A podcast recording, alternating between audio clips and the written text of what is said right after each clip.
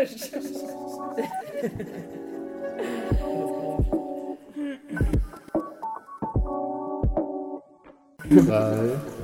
zwei, eins, go. Herzlich willkommen zur zweiten Folge des Pitcast. Äh, wir begrüßen euch und ich bin die Vicky. Ich bin der Noah. Und ich bin die Theresa. Ja, und wir werden uns heute äh, mit dem Thema der Utopie äh, in der Politik befassen und haben da auch Interviews geführt mit ähm, jungen Politikerinnen von im Nationalrat vertretenen Parteien. Da auch schon mal das Danke an alle, die sich die Zeit eben genommen haben, damit uns auch zu plaudern über die Utopien äh, dieser Parteien eben. Und auch nur kurz der Hinweis, wir haben uns eben aus zeitlichen Gründen auch dazu entschieden, dass wir eben nur die im Nationalrat vertretenen Parteien auch äh, befragen werden. Und wie sind wir da vorgegangen? Natürlich haben wir alles Corona-konform auf Zoom bzw. auf Skype abgewickelt. Und die Jungpolitikerinnen haben wir zuallererst in unserem Umfeld gesucht, nämlich im Studium. Und wir haben das Glück, dass wir doch eine recht große ähm, Community an ParteipolitikerInnen im Studium haben. Und ähm, als kleinen Hinweis, der Vertreter von der FPÖ ist ähm, hochschulpolitisch aktiv und ähm, der Bundesobmann vom RFS, also quasi als Vertreter von der FPÖ, haben wir ihn eingeladen und wir sind so vorgegangen, dass wir allen ähm, zwei Fragen vorab geschickt haben vor den Gesprächen. Und zwar die erste Frage ist, welche Rolle Utopien überhaupt in der Politik spielen und welche sie spielen sollten. Und bei der zweiten Frage wollten wir dann einen Fokus auf die Partei, für die sie sich engagieren, setzen und ähm, versuchen herauszufinden, ob Utopien überhaupt in den einzelnen Parteien vorhanden sind. Und genau. In der weiteren Auseinandersetzung geht es uns jetzt darum, die jeweiligen Aussagen der VertreterInnen nicht inhaltlich zu bewerten, sondern eher die Unterschiede oder auch Gemeinsamkeiten der jeweiligen Parteien aufzuzeigen und darzustellen. Ähm, und jetzt im weiteren Anschluss stellen sich kurz die Vertreterinnen selber vor.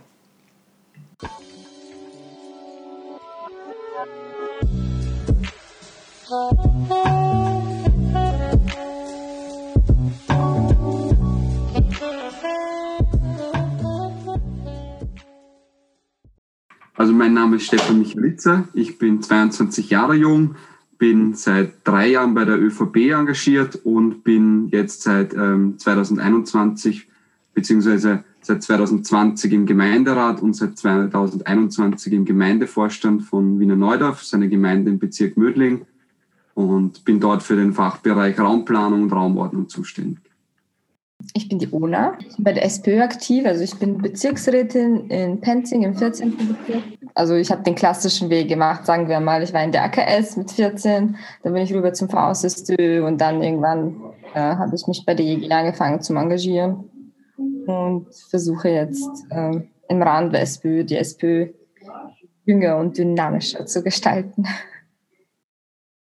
Ja, mein Name ist Matthias Korneck. Ich bin 23 Jahre alt, Bundesobmann vom Ring Freiheitlicher Studenten und ich studiere in meiner Heimatstadt in Wien an der Hauptuni Politikwissenschaft und Publizistik.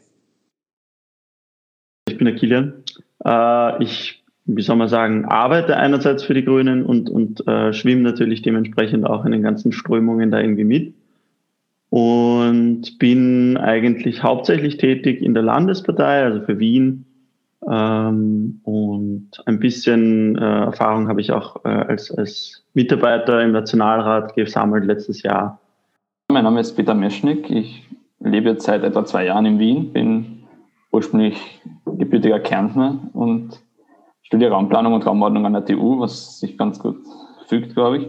Ähm, ich bin jetzt seit eineinhalb Jahren bei NEOS aktiv, ungefähr gleich lange bei Junos und bin jetzt seit November für NEOS Bezirksrat im 19. Bezirk. Nach dieser kurzen Vorstellungsrunde äh, seid ihr wahrscheinlich schon genauso gespannt wie wir auf die Antworten der Jungpolitikerinnen ähm, auf unsere erste Frage. Die wäre eben, welche Rolle Utopien in der Politik spielen oder eben auch spielen sollten. Ähm, und wir hören da jetzt die Antwort zuerst vom, von der ÖVP, ähm, dann von der SPÖ, dann von den Grünen, dann im Anschluss von den Neos und zum Schluss noch vom RFS für die FPÖ quasi. Ich glaube, sie sind sehr relevant, weil Utopien ja eigentlich die treibende Kraft sind für Entwicklungen die stoßen Entwicklungen an und, und sorgen auch dafür, dass sich sozusagen neue Ansätze entwickeln. Die Utopie ist ein Ziel, ein Ziel fernab und man arbeitet darauf hin. Aber es ist schon ein bisschen dieses, der Weg ist das Ziel. Es geht schon darum, dass wir ständig darauf hinarbeiten, aber dass wir es erreichen, schwierig. Ich finde, dass Utopien notwendig sind, um einfach einen, einen Ausblick zu schaffen, um sich mit einem Was wäre wenn Spiel zu beschäftigen. In einer gewissen Art und Weise, das, was auf den Wahlplakaten steht, sind ja irgendwie auch wieder Utopien, weil es ein, ein, ein Soll ist, ein Wunsch. Und wie sehr es diesen Wunsch dann irgendwie aufschmeißt, sieht man dann, finde ich, ganz oft, wenn dann irgendwelche, wenn man dann vor den realen Bedingungen steht. Ja. Ich denke, Utopien sind immer Ziele, Visionen eher, die man vor Augen hat, ähm, die eine grobe Richtung zumindest vorgeben und immer einen gewissen Rahmen aufspannen, wie in dem Dinge möglich sind. Sie haben nach außen hin zumindest politisch eine viel zu geringe Bedeutung. Also man sieht, wenn man Politik als nicht äh, quasi wahrnimmt, immer nur plakative Aussagen und, und, und Vorschläge quasi, die aber jetzt wirklich nur einen geringen zeitlichen Rahmen meistens haben. Also maximal die nächsten fünf, sechs Jahre eben entsprechend der nächsten Legislaturperiode. Die Utopien spielen eher dann im Hintergrund eine Rolle. Naja, grundsätzlich ähm, wird über Utopien als solches zwar auch hin und wieder geredet, aber um ehrlich zu sein, nicht sehr häufig. Was aber sehr oft stattfindet, sind ideologische Diskussionen und hinter jeder Ideologie steckt natürlich auch eine gewisse Wunschvorstellung. Diese Umsetzung dieser Wunschvorstellung ähm, unmöglich erscheint und man stattdessen halt in der Realpolitik immer, immer wieder Kompromisse eingehen muss. Ja, spannend. Jetzt haben wir da einen kleinen Einblick äh, bekommen, wie in den unterschiedlichen Parteien eben auch äh, die Rolle der Utopie in der Politik äh, gesehen wird. Ja, jetzt würde ich einfach mal die Frage an euch stellen habt ihr da jetzt irgendwelche Gemeinsamkeiten auch zwischen den Parteien äh, herausfinden können? Finde ich total. Also jetzt am Ende hat es mich auch nochmal überrascht, welche Gemeinsamkeiten man eigentlich raushören kann, weil wenn ich jetzt drüber nachdenke, zum Beispiel die ONA hat die Utopie als schon unerreichbar irgendwo bezeichnet und hat eben gesagt, dass der Weg das Ziel ist und das irgendwo auch eine Utopie ist. Also, dass man durch das Annähern an die Utopie schon in der Utopie drinnen ist irgendwo, aber die Utopie an sich als etwas Unerreichbares ist. Mhm. Und wenn man jetzt nochmal an den Matthias denkt zum Beispiel, der gesagt hat, dass es eine Wunschvorstellung ist und man, dass man also die Utopie als eine Wunschvorstellung beschrieben hat ähm, und man in der Realpolitik ja regelmäßig Kompromisse eingeht, um sich eben an diese unerreichbare Wunschvorstellung anzunähern. Also das fand ich eigentlich sehr interessant, diesen Aspekt. Ja, nur als, als kleiner Hinweis, äh, die ONA, die du eben gerade angesprochen hast, ist eben bei der Ö SPÖ und der Matthias eben beim RFS. Äh, also da haben wir jetzt schon die Gemeinsamkeiten so ein bisschen sehen können. Ähm, ich würde sogar noch so weit gehen und da vielleicht sogar noch die ÖVP so ein bisschen dazu holen, weil die eben auch davon sprechen, dass die Utopie quasi eher so die treibende Kraft für die Entwicklung ist. Ähm, also auch, also ich sehe da auch so ein bisschen der Weg als, als Ziel und ähm, dass da eben gewisse Schritte gibt, die man umsetzt zur, zur Entwicklung, zur Umsetzung dieser Utopie. Es ist grundsätzlich auch ganz interessant, dass ähm, auch erwähnt wird, dass mit der Utopie auf Veränderungen, also neue Ansätze und Entwicklungen in der Gegenwart angestoßen werden. Ähm, ja, was ich auch ähm, spannend gefunden habe, wenn man jetzt diese Schnipsel nochmal kurz anhört, dass die Begriffe wie der Utopiebegriff sich wiederfindet. Also jetzt haben wir die FPÖ, SPÖ und ÖVP gehört, dass sie ihn doch eher verwenden, wie ich zum Beispiel ähm, den Utopiebegriff verwenden würde, als etwas Unerreichbares, eigentlich etwas, das es nicht gibt und ein, un, also ein quasi ein Nichtort ist, der, wo circa das Tollste ist, was man sich vorstellen kann, aber auch im Bewusstsein ist, dass es ihn nicht gibt. Und dann gibt es aber zum Beispiel die Neos und die Grünen, die doch die Synonyme in der Vision und in, der, in den Szenarien sehen. Ja, oder? wobei ich das auch nochmal spannend finde, weil also die Grünen reden ja eh so der, von was wäre wenn äh, Vorstellung von Utopie und sprechen aber auch davon, Utopien auch zu kommunizieren, zum Beispiel über Wahlplakate und, und das auch irgendwie eben vielleicht auch bildhaft darzustellen. Ähm, bei den Neos habe ich eher so das Gefühl gehabt, als wäre wär da die Utopie schon auch wieder was Großes, äh, die große Richtung vorgibt, ähm, vielleicht auch nicht ganz umsetzungsfähig und auch eher für intern quasi. Also nicht jetzt zur großen Kommunikation mit der Wählerschaft auf Plakaten, sondern mehr ähm, die Utopie, die große Utopie im Hintergrund und dann eher so kleine Visionen plakativ darstellen, die eben, wie ähm, eh der Peter von den Neos gesagt hat, ähm, dann ähm, über einen kürzeren Zeitraum auch gehen, also eben so fünf Jahre zum Beispiel. Aber der Utopiebegriff wird trotzdem in deren Kontexten schon eher als eine Art parteiinternes Leitbild zum ja. Beispiel ähm, definiert. Ja, ich glaube, da hören wir dann eh später auch noch äh, ein bisschen mehr dazu. Ähm, ganz kurz ähm, vielleicht noch die Frage ähm, zu den Begrifflichkeiten weil das ja auch noch irgendwie spannend war. Wir haben jetzt schon gehört, Vision und Utopie. Äh, dann ist ihm vom RFF sogar über Ideo, auch über Ideologie gesprochen worden, auch als was, was Großes. Ähm, habt ihr dazu noch irgendwelche Gedanken?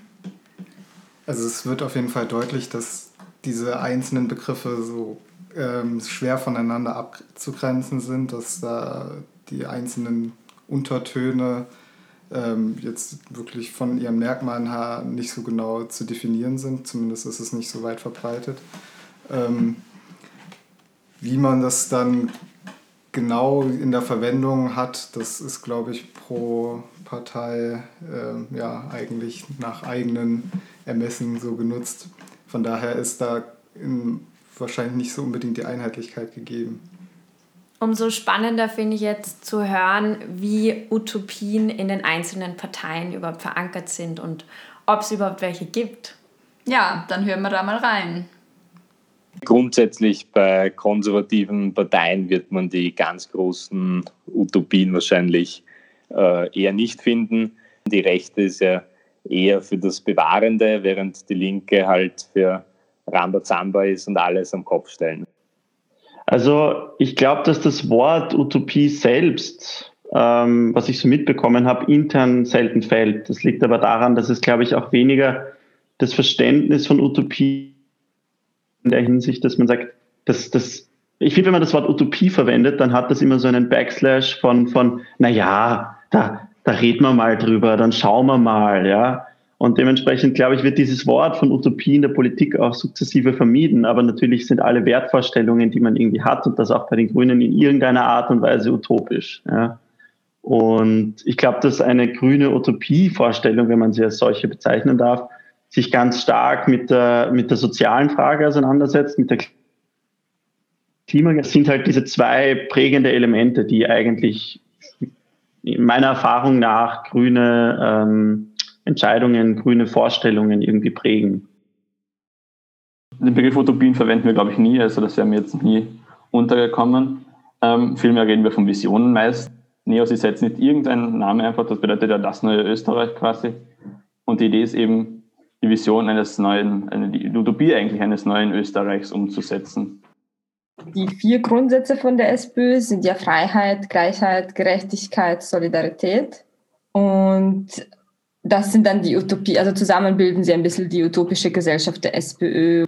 Und sie sind bei uns auf jeden Fall ziemlich kompliziert, glaube ich, und sehr breit gefächert in sehr vielen Lebenslagen. Und ich glaube, das macht es auch ein bisschen schwer zum Erklären oder ich denke mal auch zum Nachhausen tragen, was man jetzt sieht, ein bisschen, wie sich die SPÖ entwickelt.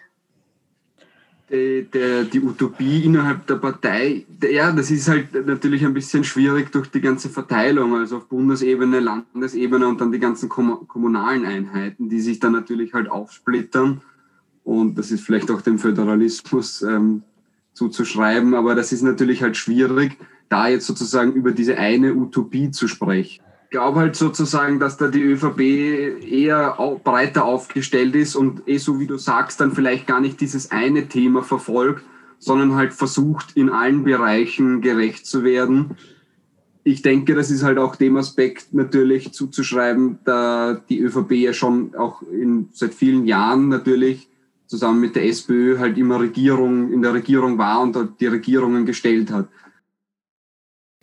Ja, cool. Jetzt haben wir da so einen Überblick äh, gekriegt auch, äh, oder einen Einblick eigentlich äh, in die Parteien ähm, und wie auch die zum Beispiel über Utopien sprechen oder eben nicht über Utopien sprechen. Ähm, ja, vielleicht nehmen wir eh das als erstes äh, Diskussionselement her, einfach welche Parteien da auch wirklich innerhalb den Begriff Utopie verwenden, um Diskurse anzuregen oder welche da sich gar nicht erst mit dem Begriff auseinandersetzen. Habt ihr da irgendwelche Zusammenhänge erkannt? Also mir bleibt nach wie vor der Begriff Rambazamba im Kopf.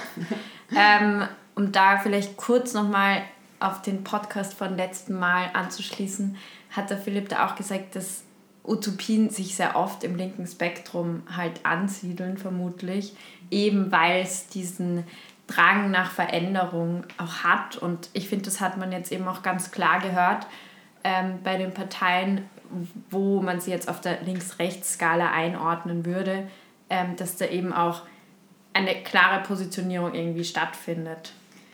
Ja, weil du das jetzt angesprochen hast, nochmal eben vom RFS, dass die ja sagen, es gibt keine wirkliche Utopie in der konservativen Sparte, ähm, sondern es geht eher um den Erhalt des Ist-Zustands.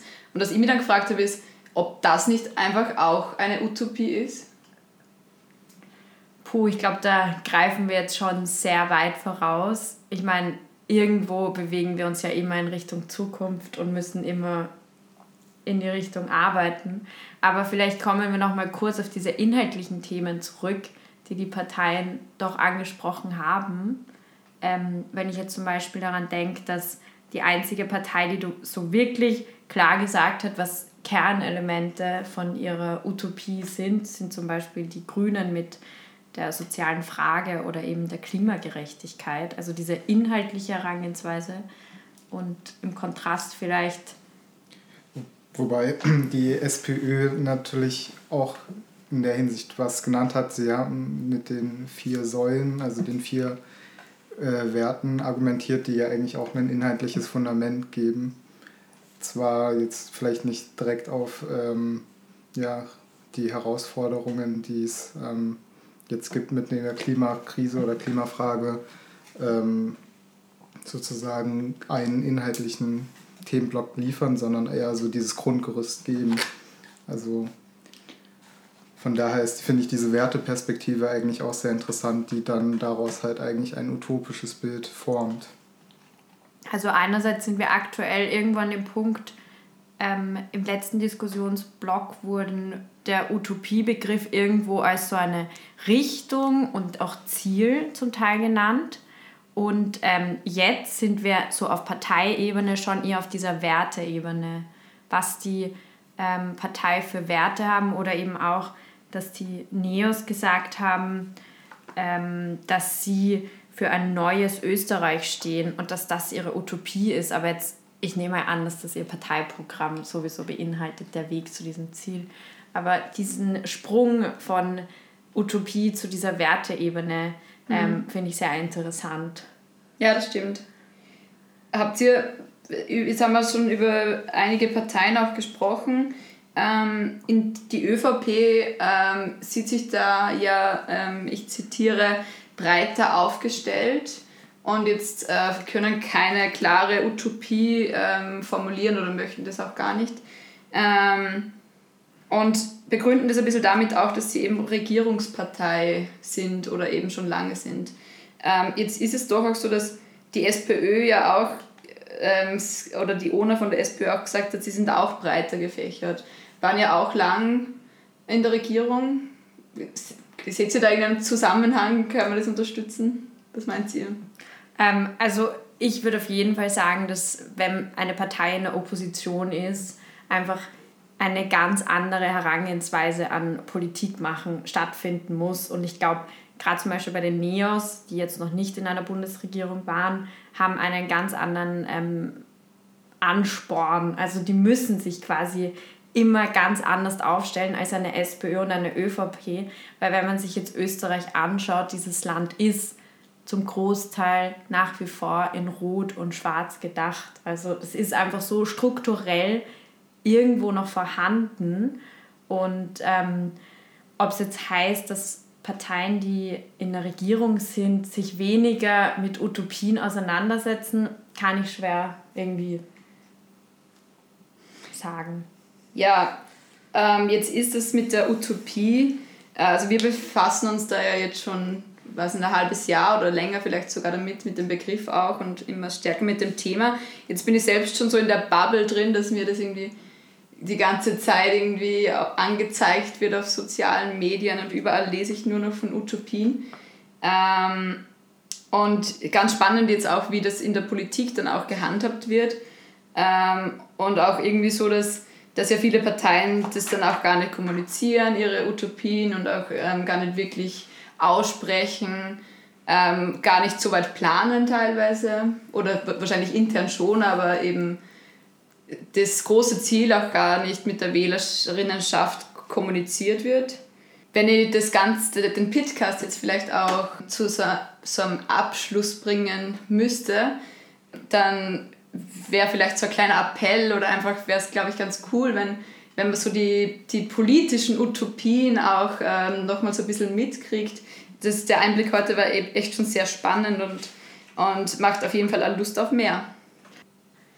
Vor allem finde ich, darf man in diesen herausfordernden Zeiten, in denen wir uns ja nach wie vor befinden, auch nicht vergessen, dass die meisten Utopien, die größten Utopien unserer menschlichen Geschichte, sagen wir es so, immer in Krisenzeiten entstanden sind. Also vielleicht überrascht uns ja die ein oder andere Partei oder der ein oder andere Philosoph, Philosophin mit einer neuen Utopie. Mut zur Utopie, dass man ähm, ja, weiß, worauf es eigentlich hinsteuern soll. Sind wir gespannt. In diesem Sinne, Pit Pit, Hurra! Hurra!